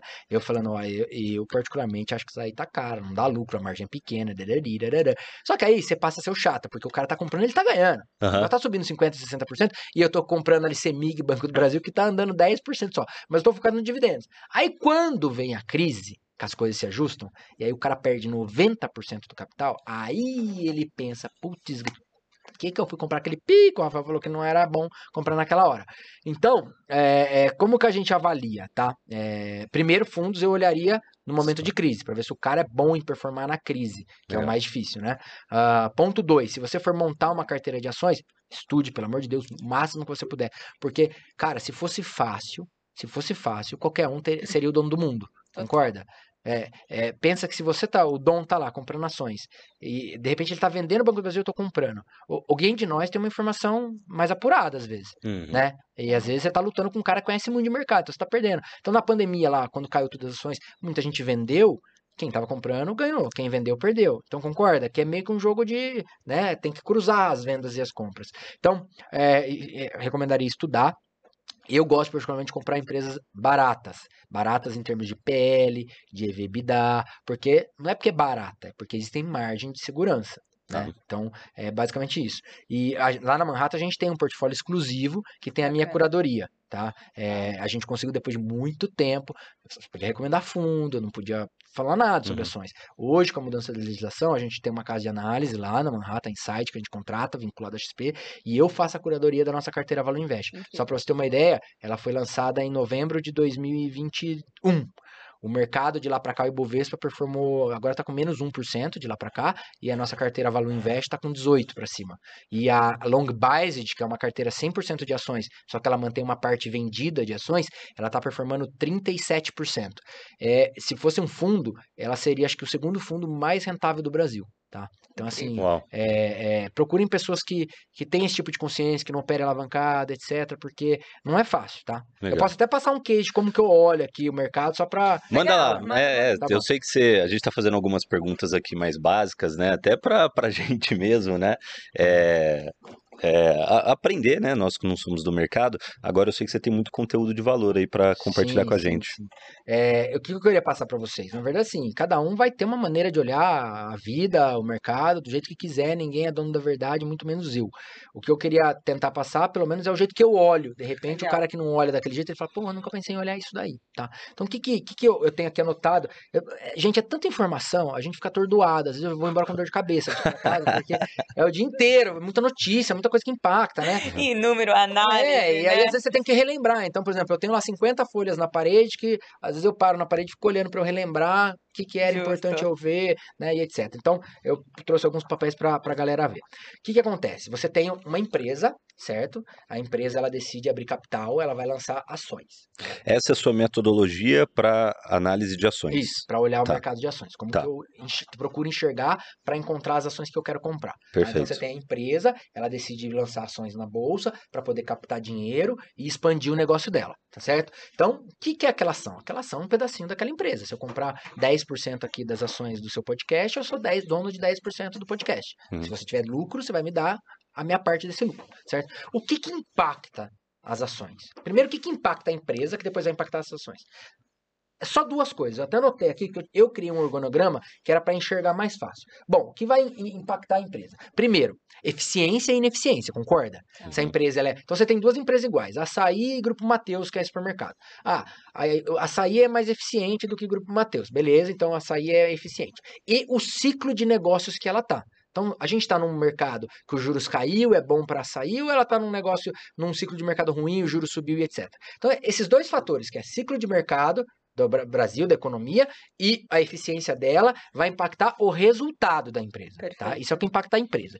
E aí, o que a gente vai para a escala das ações. O que, que impacta as ações? Tá? Primeiro, para encontrar o valor da empresa, você tem diversos métodos ali. Modelo de Gordon, que é desconto de dividendos. Você tem o modelo. É... O principal que eu gosto é, é de dividendos. Tá? Então, tem vários modelos de dividendos. Vou dar um simples para a galera, só para agregar aqui para o uhum. pessoal, uhum. uh, que é o modelo do Décio Bazin. Ele tem um livro muito legal que chama Faça Fortuna com Ações. Ele escreveu isso em 1990 e alguma coisa, já falecido. Né? E, inclusive, é o modelo que o Barsi usa para fazer a avaliação. Ele nada mais pega o seguinte: ele fala, bom, gente, para eu comprar uma empresa essa empresa tem que ser lucrativa. Se ela é lucrativa, ela tem que me pagar dividendos. Então, logo, se ela paga dividendos, ela é lucrativa e ela é interessante. Então, ele já começa a filtrar pelos dividendos. Se a empresa legal. não paga dividendos, talvez não seja tão boa. E aí, ele, ele criou na cabeça dele uma regra que 6% é legal de dividendos. Tá? E aí, se você vai estudar, vai ler muito sobre economia, etc., realmente, 5, 6% é o que muitos gestores trabalham para falar que uma empresa tem um dividend yield razoável. Legal. Então, qual que é a conta que o Bazin criou para ele achar se estava bom ou não comprar a ação? Ele pegava o dividendos e multiplicava por 16,66, que vai dar os 6% ali do dividendos. Então, se a empresa paga 10 reais de dividendos, 16,66, essa empresa eu poderia comprar até 166 reais lá, que ainda estaria num preço razoável. Eu vou ganhar receber aquele 6%. Isso o lucro não aumentar ou diminuir. Estou falando só de um método que ele decidiu lá, tá? Aham. Então, beleza. Então, ó, vamos lá, pegar Banco do Brasil. Banco do Brasil vai pagar, é, falei 9%, 10%. Ela tá 38 reais, 10% dá 3,80. 3,80 vezes 16,66 vai dar quase 60 reais, né? Tá. 50 e poucos reais. Então, você vê, só por esse modelo aí, você poderia falar que o Banco do Brasil vale 60 a 38. Tá barato, concorda? Então, Uhum. tá aqui uma, uma fórmula rápida, fácil, para alguém que quiser é, aprender. Beleza. Aí, então, você vai tentar descobrir o valor da empresa. Ah, descobri que o Banco do Brasil deveria estar custando 60 reais. Tá certo. O que, que vai impactar esse valor? No que, que eu tenho que focar para saber se o valor dela diminuiu? Um, a taxa de juros, né? E a inflação. Por quê, gente? Aí você entra em macroeconomia. Tem que estar atento a tudo aquilo que eu falei. Por quê? Se vai ter inflação e os juros vai ter que subir, tudo mais constante, aí ó, essa é uma parte mais difícil. Tudo mais constante, quando você traz para valor presente, quando os juros é mais alto, vale menos. Aí é porque que é assim. Imagina o seguinte: eu tenho algo que me pague 10% de dividendos, tá? 100 reais me dá 10 reais. O ju- governo subiu a taxa de juros para 20%. Então eu tenho 20% na renda fixa. Então, eu, eu aplico ganhando 10 ou aplico ganhando 20? Ah, acho que eu vou aplicar ganhando 20. Então a pessoa vende aquilo que está dando 10 e vai para 20. Então aquilo que estava pagando só 10 Tá. vai se ajustar ao 20. Então, para aquilo se ajustar ao 20 sem aumentar o lucro, tem que cair 50%. Então, se o juro subiu, o preço da ação caiu para metade do valor. Por isso que a Hum. bolsa cai quando o juro sobe e vice-versa. Tá bom? Isso Uhum. estimula aí o crescimento econômico. Então, tudo mais constante, você tem que ficar olhando nisso. Porque o valor daquela Banco do Brasil, se os juros for para 50%, concorda que o Banco do Brasil não vai valer 38%? Porque, pô, 50% de juros prefiro ficar na renda fixa. E aí o preço do Banco do Brasil vai cair para 10 reais, sei lá, alguma coisa nesse sentido. E aí tem uma outra coisa que é. Ah, ela é, e ela é reflexo do ciclo econômico também. O valor dela ali né, vai mexer com isso daí.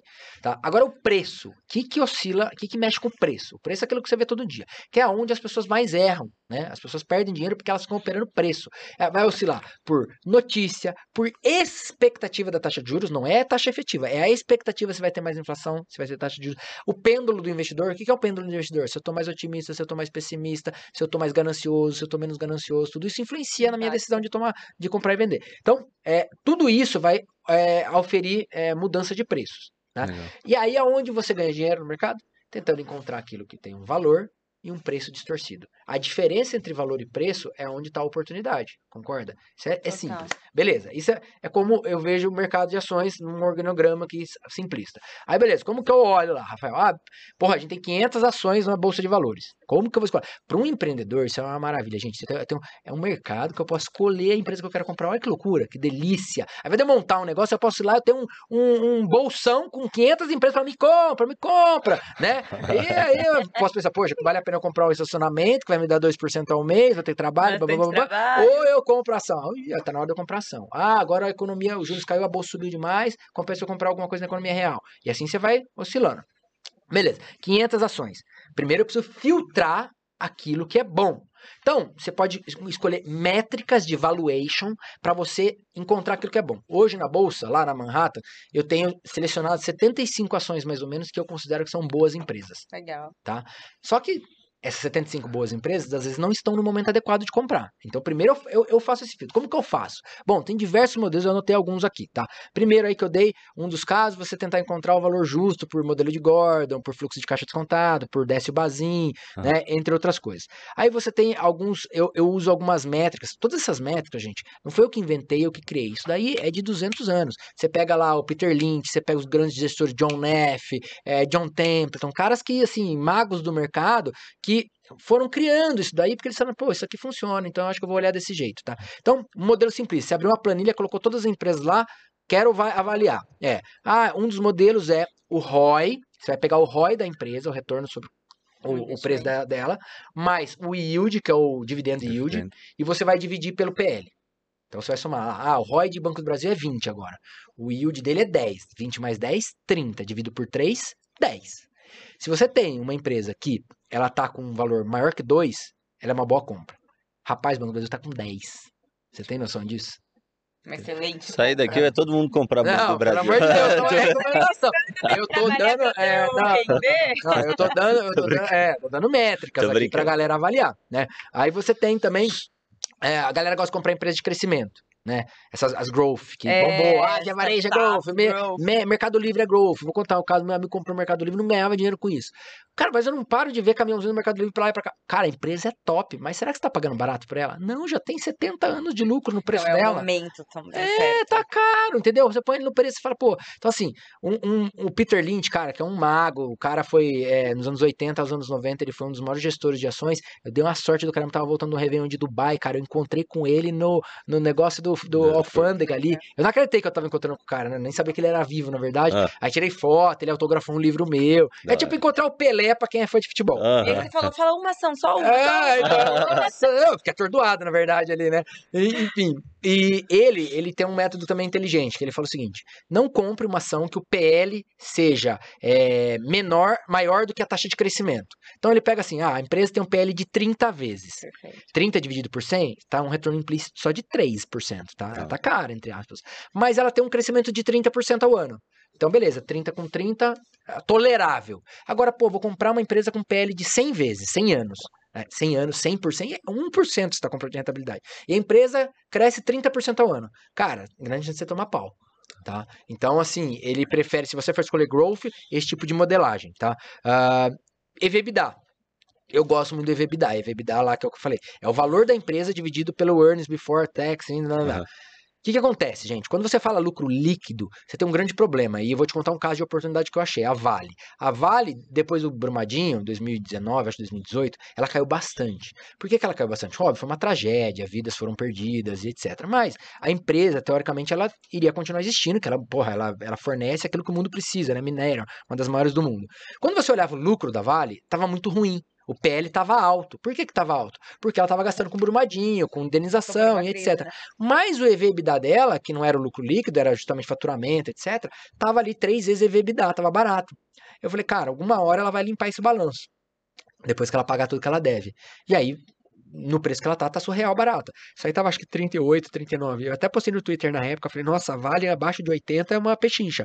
Né? E vale hoje tá, inclusive, 86 reais, eu acho. Olha. Então você vê, uma- um ganho fácil, um raciocínio lógico e Aham. tal. Então eu gosto de EBITDA. Eu acho que eu tava conversando com um cliente meu, empresário, vendeu uma empresa grande, famosa, a marca, não vou falar por, por privacidade, mas ele vendeu por seis vezes EBITDA a empresa dele. Então assim, eu considero que uma empresa que esteja cotada na bolsa abaixo de sete vezes EBITDA pode ser uma pechincha. Beleza, então você filtrou, tem 73 empresas lá, tem vários outros indicadores, mas já dei alguns bons aqui, tá? Legal. Yield acima de 5 e tal.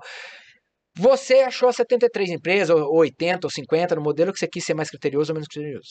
Aí, gente, não é só isso, né? Se for só jogar um Búzios lá pro alto, acabou, qualquer computador faz isso. O chat GPT faz isso pra você. né? Aí você vai avaliar a empresa. Aí você selecionou as empresas, você vai na ponta. Cara, eu assisto lá a teleconferência, vou entender, pô, a empresa tá num ciclo bom, o produto dela é interessante. Ela vai continuar vendendo aquilo, né? Ou será que o produto dela tem uma margem de ba- uma barreira de entrada baixo? Alguém pode entrar e competir com ela, né? O Buffett falava: compre uma empresa que esteja cercada num castelo com, por crocodilo, sabe aquela imagem do castelinho, Ah. o poço em volta e o crocodilo tem um Ah. fosso dividindo os concorrentes dele, não consegue chegar lá. Então assim, é, é, você vai avaliar tudo isso, beleza? Aí partir que ela tá barata, partir que ela tem um futuro promissor, né? Ou no mínimo ela vai continuar aí, igual. Tô dando exemplo, por exemplo, do Banco do Brasil, porque tá, é, é fácil. Aham. Mas tem diversos. Eu gosto de CEMIG, gosto de Copasa. Copasa tá aí, saneamento, meu, não vai parar de. As pessoas precisam de água, precisam ir no banheiro. Necessidade né? básica. Então, necessidade básica. Beleza. Aí você selecionou as empresas e o filtro. Beleza. Maravilha, você tem o primeiro ponto. Então, achei as boas empresas e achei a- as empresas com valuation barato. Aí, cara, eu tenho que ver o que, que impacta nelas, o ciclo de negócio. O ciclo de negócio é macroeconomia. Você pode não gostar, mas tem diversos podcasts de, de macroeconomia que você pode assistir para você aprendendo, né? Uhum. Macroeconomia. Pô, o Rafael acabou de falar, imposto vai subir, inflação vai subir. Inflação vai subir, os juros não vai descer nesse primeiro semestre. Se não vai descer nesse primeiro semestre, as empresas que têm mais dívida vão lucrar menos, porque elas estão gastando mais com dívida. Dívida. Ah, então eu tenho que ficar de olho nas empresas que têm mais dívida, não sei se vale a pena agora esse ciclo de negócio, tá? Ah, no segundo semestre, talvez os juros comecem a cair. Eu sou um dos caras que acredito que possa começar a cair e a bolsa vai melhorar por causa disso, tá? Ah, beleza. Aí você vai selecionar as que têm menos dívida, então. Menos três EBITDA, de repente. Legal, já filtrei mais ainda. Então, dois pontos ali. Aí, depois, por último, você vai para o comportamento, que é o comportamental, que é o preço das coisas que oscilam todo dia e que as pessoas ficam comprando e vendendo igual louco, achando que é cassino. E não é, você não pode ficar fazendo isso, gente. Não é um pregão de, né, pra você ficar apostando. Você tem que comprar a empresa e acreditar que aquilo vai, vai ser bem sucedido. Aí, eu tenho até um.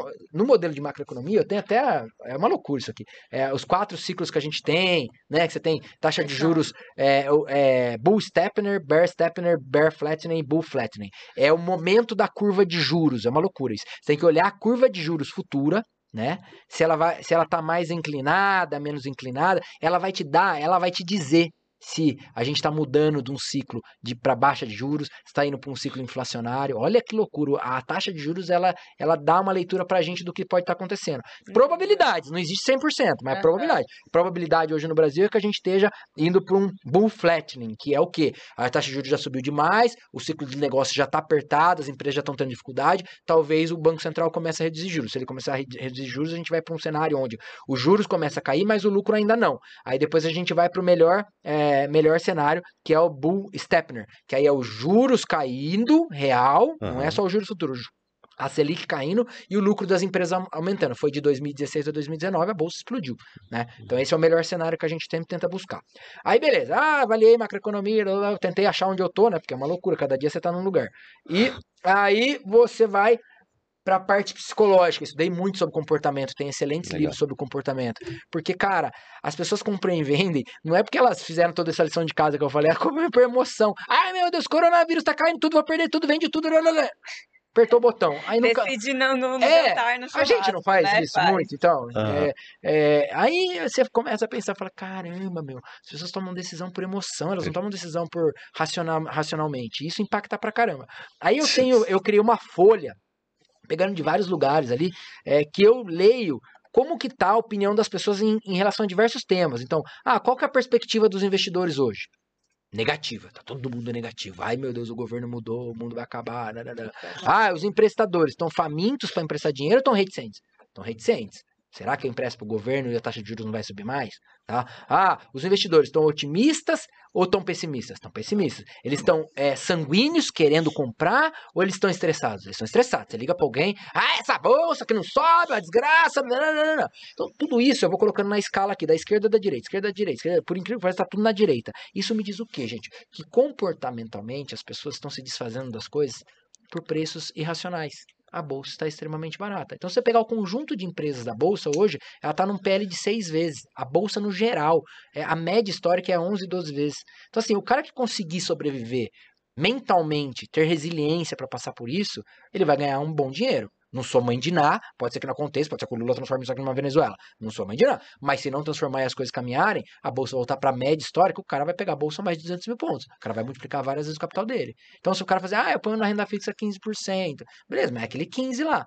É melhor, às vezes é melhor você comprar 10% de dividendos, mas o preço daquilo multiplicar 3, 4 vezes do que ficar estático. Por isso também diversificação é importante. Né? Então, assim, basicamente, basicamente é, é, tudo isso que a gente acaba olhando. Né? Eu tenho até um papel, é, voltando, que tem estudos sobre isso, tá? Por exemplo, na, na, na no mercado americano, é por isso que é legal, tem um, um, fundo, um livro que chama Lucrando em Ações Longo Prazo, que eu acho que é do Oppenheimer, alguma coisa assim. Ele era gestor do Goldman Sachs, que é um dos maiores uhum. bancos dos Estados Unidos. Cara, ele traz muito dado, muito dado, para te embasar. Ah, então eu sei que historicamente, quando o PL está mais barato, a probabilidade de eu ganhar é maior. Ele tem aqui aqui, proba a probabilidade quando as pessoas estão otimistas do preço já tá caro, é muito maior. Ele cria uma reta, ele prova, fala, gente, quando as pessoas estão pessimistas, é a hora de comprar e não de vender. O Buffett fala isso, né? Quando o taxista fala para comprar, pelo amor de Deus, vende porque não sabe o que já tá passou fazendo. da hora. Já passou da hora. E aí só um último detalhe, né, que eu até escrevi aqui porque era era de um livro. O que o sábio faz no início, o idiota faz no final, né? O idiota sempre compra no final quando tá tudo caro. Então eu coloquei justamente para mim, olhar e falar, não vai comprar lá. você vai ser o idiota. Emoção, então talvez né? eu seja o sábio que esteja comprando no início, comprando barato. Talvez o idiota vai comprar lá na frente quando tiver muito mais caro. Né? E aí, só um detalhe para eh, quem estiver acompanhando. É, o cara tá preocupado que tá caro as coisas, para você ter cautela, que é quando as pessoas estão empolgadas. as boas notícias em gerais no, mercado, complacência em relação a eventos. Saiu um evento ruim e a bolsa não caiu. Ué, que estranho. Tratamento uniforme otimista pela mídia, né? As coisas parece que nada afeta as coisas. Aceitação inquestionáveis de relatos otimistas, ceticismo em declínio, alta versão a risco, as pessoas é, não querem, é, querem, só, querem só investir no risco, querem só investir no risco. Uh, fácil acesso e amplo ao mercado de crédito, tá barato você pegar dinheiro e humor em geral positivo. Quando você tem todas essas características, o mercado pode estar tá caro. Tem que tomar cuidado. Você lembra quando todo mundo falava em comprar Magazine Luiza? Uhum. Tinha um, não tinha alguma coisa errada? Por que, que, todo mundo tá comprando? Por que, que o cara, o meu professor de beat tênis lá, cara, gente boa pra caramba, ele falou, porra, eu comprei, comprei a Magazine Luiza 24 que eu faço. Eu falei, caramba, você comprou isso aí, velho. 24, agora você vai me contar que tá 3. Agora já, agora já foi, né? Não. Então, assim, tava muito caro. Movimento baixista contrário. Veja que não parece que não parece que tá acontecendo hoje. Má notícias em geral, alerta crescente em relação a eventos, relatos altamente negativos da mídia, aceitação generalizada de histórias assustadoras. Nossa, vamos virar Venezuela Argentina, forte aumento do ceticismo, ah, eu não acredito mais no Brasil, o Brasil acabou, não é? Uh, canais de acesso ao mercado de crédito fecham, está mais difícil pegar empréstimo, tá, o juros está é. caro, mau humor, depressão por toda parte. Quando o último pessimista vender suas ações, é quando a bolsa vai bombar. É sempre assim, é o inverso. E quando o último. Não, é o contrário. Quando o último pessimista comprar, é que tá caro. E quando o último otimista vender, tá, tá barato. Porque ele é o último otimista. Ele, ele acreditava naquilo. Aí ele não aguenta mais. Ele fala: ah, não aguento mais, vou vender isso aqui. Ele vendeu. Geralmente não tem mais quem vender, porque todo mundo que não era otimista já vendeu já antes. Vendeu, tá eu acho que eu tenho essa característica. Eu, eu, a resiliência. Geralmente, quando eu não tô mais aguentando, quando eu começo para casa com o saco cheio, eu falo, meu, não é possível. Sabe? Pé, pé não sobe, babeira, aí eu reflito e falo, não, se eu cheguei nesse ponto é porque talvez o fundo do mercado esteja próximo. Tá. Entendeu? Tá. Tá. Então, acho que por viver muito isso, né? Então é isso, é assim que eu olho o mercado. fascinante, assim, o seu racional. E até enquanto você estava falando, eu, um, em um momento eu pensei aqui até nos meus negócios, porque a gente vê essa onda de startups é, crescendo, né? E muita gente querendo investir em startups, e muitas delas, a verdade é que não dá lucro. Sim. Mas eles estão olhando o valor.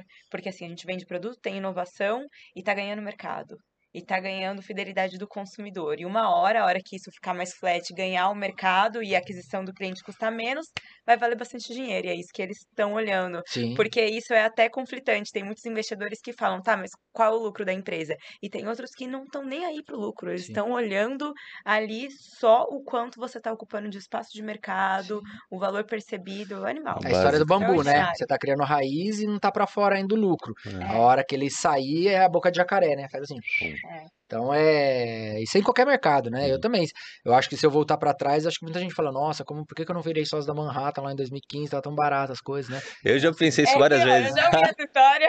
o Bruno. lá eu... atrás eu tive essa oportunidade. Cara, né? eu, quando é que foi? Será que foi 2012, 2013? Que eu acho que o Bruno falou.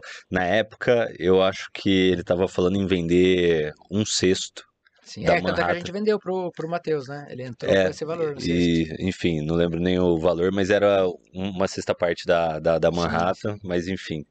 É, ele, eu vou te dar o último sócio que entrou, né? Que foi nessa sexta parte, ele acho que ele pagou um milhão, 250 é, era isso. Manhattan tá um valendo milhão. hoje em torno de uns 200 milhões de reais, se você colocar em valor de mercado.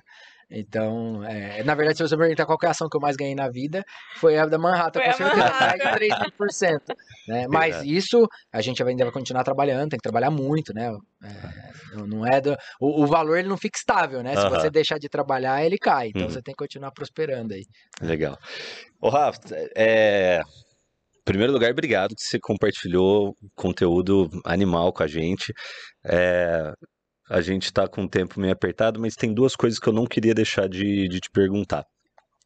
É, uma delas é em relação. Você até compartilhou já, mas né, às vezes se, se der para uh, ah, pontuar, né, para ficar até mais fácil para o pessoal absorver, é o que o Rafa tem de, de diferente, né? É, dentre milhares de pessoas que provavelmente entram na bolsa todos os dias, né, e tem o sonho de, de ganhar dinheiro e enriquecer é, no mercado de ações, a gente sabe que a grande maioria fica pelo caminho e você foi uma pessoa que se destacou e construiu um resultado acima da média. O que, que o Rafa tem de diferente?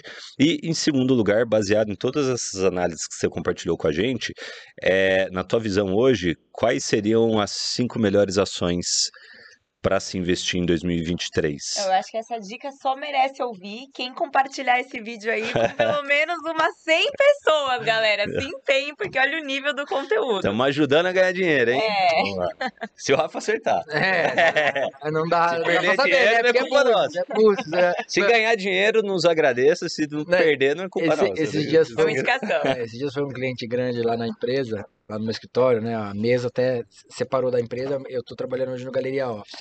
E, e ele tava lá, ele viu a metodologia, né? Óbvio que tem um analista por trás lá, como eu disse, tudo com base na, na, na analista a gente faz a curadoria. E ele viu o método de nosso de montagem de carteira, tal, etc, etc. Aí na hora de ir embora eu falei, tá vendo? A gente não fica aqui jogando. Aí o cara falou, é, não, agora eu entendi. Aí eu brinquei com ele, eu, peguei um outro assessor, coloquei do braço. Não, eu tô brincando. Na verdade, todo final de dia a gente fica em volta dessa mesa e e tenta ver se, se muda o tempo, Se se chove, se chove alguma coisa. Não, existe metodologia por trás, né? Bom, o que, que eu acho que eu tenho de diferente? É difícil a gente se autoavaliar, mas eu acho que resiliência é um ponto fundamental. Eu acho que eu aceito mais porrada do que a média das pessoas, né? O Rock Balboa É. falava isso, né? É. É, a vida não é o quanto você bate, sim quanto porrada você aguenta tomar. Né? Então, eu acho que eu.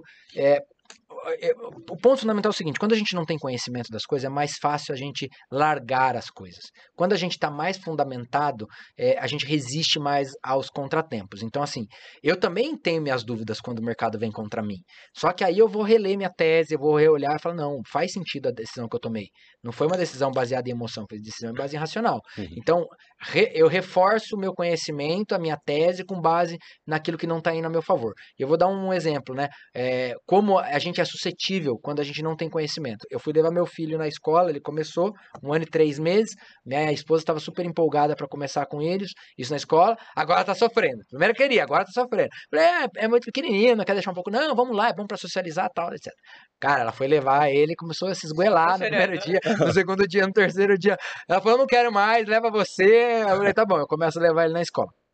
Só que, veja, a- a- na primeira semana, a gente ficou super preocupado. O que, que a gente começou a pensar? Não, se continuar por um mês assim, a gente espera ele crescer. Mas espera aí, gente. Eu não estou confiando no processo da escola. A escola está falando que eu devo continuar levando ele porque ele vai se adaptar.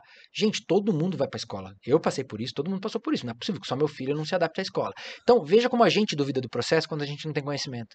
Então, eu fiquei- a gente ficou ali várias vezes duvidando do processo da escola. Ah, não, essa escola não sabe o processo que tinha que tocar. Você tá vendo como você duvida? Então, assim, é a mesma coisa. Você comprou lá uma, uma ação. Ah, não, agora essa empresa vai falir, eu tô duvidando do processo. Então, aquilo que a gente não tem conhecimento, é mais fácil a gente largar.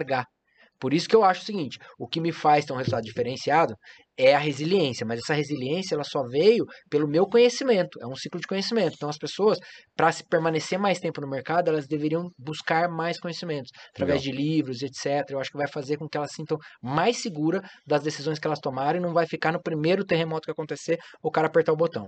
Esse que eu acho que é o primeiro ponto. É. Ah, agora, uma- ah, um grupo de ações aí que eu considero razoável, tá? Como eu disse, volto a repetir, não sou analista, sou agente autônomo de investimento. Em breve, é, vou poder não ser mais agente autônomo de investimento, ser só é, diretor da empresa. E eu sou gestor fora do Brasil. Então, eu gosto muito de ações, é minha vida.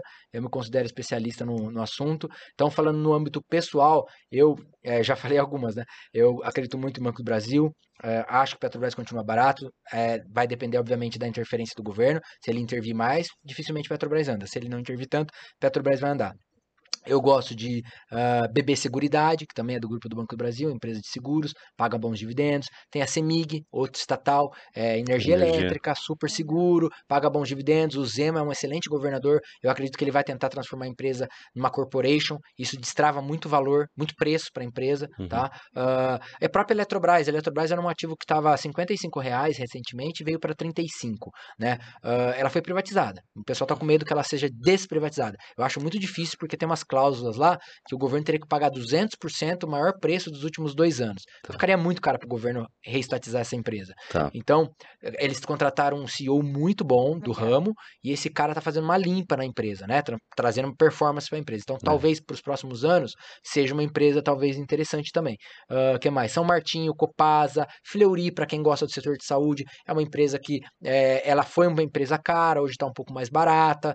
Ah, enfim, é, Ita, Itaú, é, Itubi, Itubi 4, uh, Semin, é, se, se, a China continuar puxando, eu acho que o minério de ferro é, é um item necessário para o mundo, é uma empresa que né, também está redondinha. Empresas que estejam. Uma, uma que todo mundo gosta, é que é, não está talvez no momento de comprar ainda. É, Lojas Renner. Lojas Renner é uma empresa redonda do varejo. Eu particularmente não gosto do setor de varejo, porque eu acho que a margem é muito comprimida, né? Setor aéreo, varejo é complicado. Mas ela é uma empresa que ela tá com. Ela não tem dívida, ela está com caixa líquido. Isso significa que ela tem um bilhão em caixa que rende. Ao invés dela pagar a dívida de 14%, está rendendo 14%. Legal. Então a empresa está redondinha. De repente, se os juros começar a cair, é uma outra empresa que pode performar legal e muito gestor tem em portfólio. Enfim, é, dei bastante nomes aí de empresas. Que eu gosto aí. Acho que. Acho que. E, e o Rafa, é, qual que é o perfil de cliente da Manhattan? Assim, a partir de quanto pode ser um cliente da Manhattan? Depois dessa aula que a gente teve aqui, a galera vai querer a consultoria. Ah, a partir de 100 reais, né? Só que a gente, obviamente, é, é humanamente, como a gente falou, né? Todo mundo quer uh, uh, o melhor produto e, infelizmente, não existe capacidade produtiva para isso. Então, do mais que a gente queira atender todo mundo, a gente tem uma capacidade limitada para atender um número de clientes específicos. Então, uh, quando você entra com um valor menor de 300 mil, a gente tem um atendimento digital que é usar um chat do WhatsApp, vai ter uma pessoa por trás, ela vai fazer esse atendimento e ela vai tentar, ela tem acesso, esse cliente tem acesso à minha carteira, por exemplo, a carteira da Manhattan Valor Invest, e só que ela não vai ter um atendimento tão próximo presencial, porque, como eu disse, nós temos hoje acho que 150 assessores. Cara, é, para você dar um bom atendimento, o ideal é no máximo 100 clientes. 150 tá. vezes 100 não é muita coisa, entendeu? Tá. O Manhattan já está com quase 20 mil clientes. Então, infelizmente, é, eu gostaria de poder dar mais. Como que a gente ganha escala para tentar atender a maioria? Criando produtos que possam ser escaláveis. Então, por exemplo, a carteira Manhattan Value Invest Long Buy, ela pode ser escalada. O cara vai lá, ele compra o produto pronto lá na, na, XP, né? E aí tá lá o produto, ele vai operar só é, uma vez por duas vezes por mês a gente faz as alterações na carteira e faz automático. Então é uma maneira da gente escalar para poder entregar um pouco de resultado. Uhum. Porque no dia a dia a, a gente não tem braço suficiente para atender todo Excelente. mundo. Excelente. Tá? Legal, legal. Quer para finalizar? Acho que já deu tempo, Uma né? aula, acho que a última pergunta que eu queria mesmo era é. realmente saber é, a partir de qual valor poderia tá. ser um cliente da Manhattan. Tá. Bom, é, tem, eu não tenho um monte de pergunta aqui, né? Achei que ia dar tempo de, de trabalhar mais algumas coisas. a gente não. né? Na ah. Bolsa Americana, a gente falou de muitas ações aqui. Sim, Você que é especialista fora, e a gente vê muita gente querendo como é que eu ganho em dólar, né? É. Até é. a gente tem essa vontade, né? Será que eu monto um negócio, vou para os Estados Unidos? Qual que seria um caminho, uma ação também para a gente olhar fora?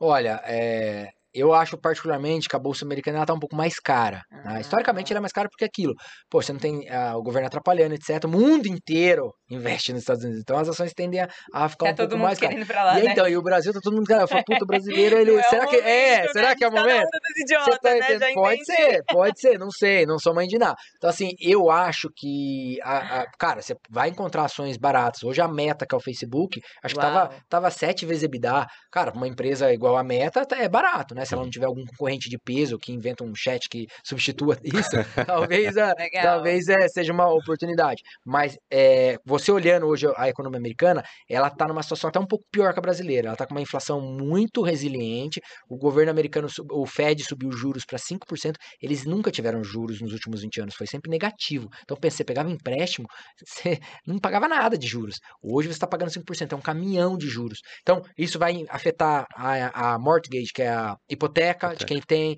é, empréstimo para quem vai pegar carro. Então, assim, eu tô um pouco mais pessimista com a economia americana.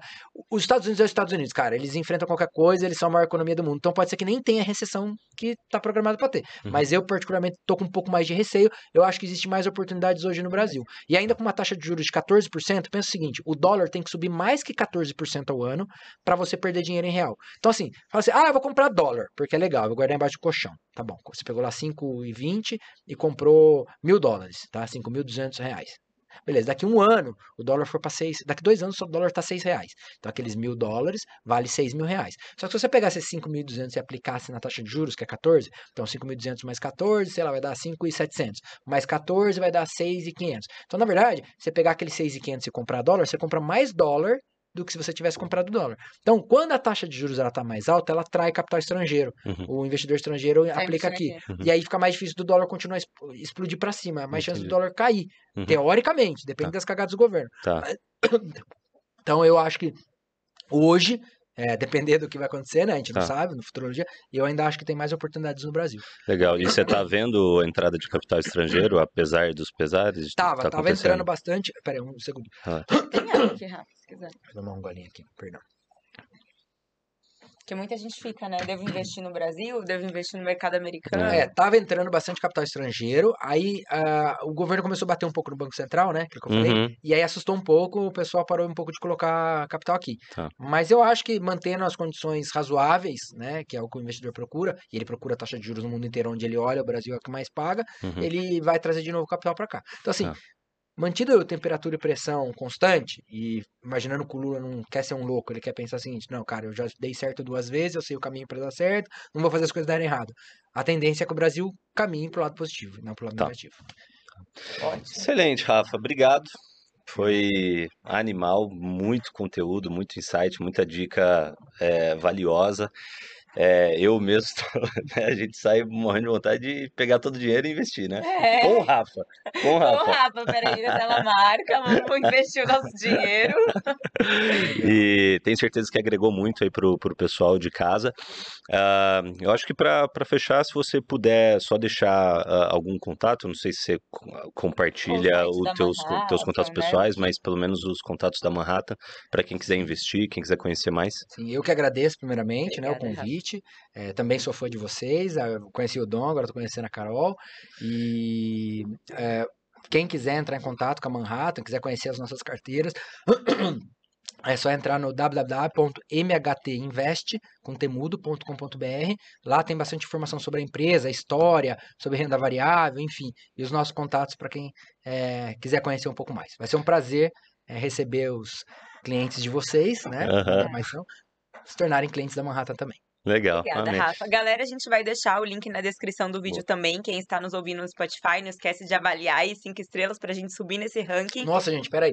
Um segundo. É MHT Investimentos. A MHT Invest era o nosso antigo site. Então Ah. tá, MHT Investimentos, a gente deixa no link da descrição do vídeo e vamos torcer aí, né, pra vocês caírem aí na mão do Rafa, vamos ver quanto é que vocês estão aí de poder aquisitivo, né, fazendo negócios. Obrigada, galera, não esqueçam de se inscrever e toda vez que vocês compartilham o conteúdo novamente, ajuda que a gente chegue com esse conteúdo de tanto valor para mais pessoas, isso faz com que a gente traga, continue trazendo pessoas desse nível que vocês estão vendo aqui pro Made in Brasil. É isso, esse foi aí o nosso bate-papo com o Rafael. Aê. Obrigada! Incrível. Valeu.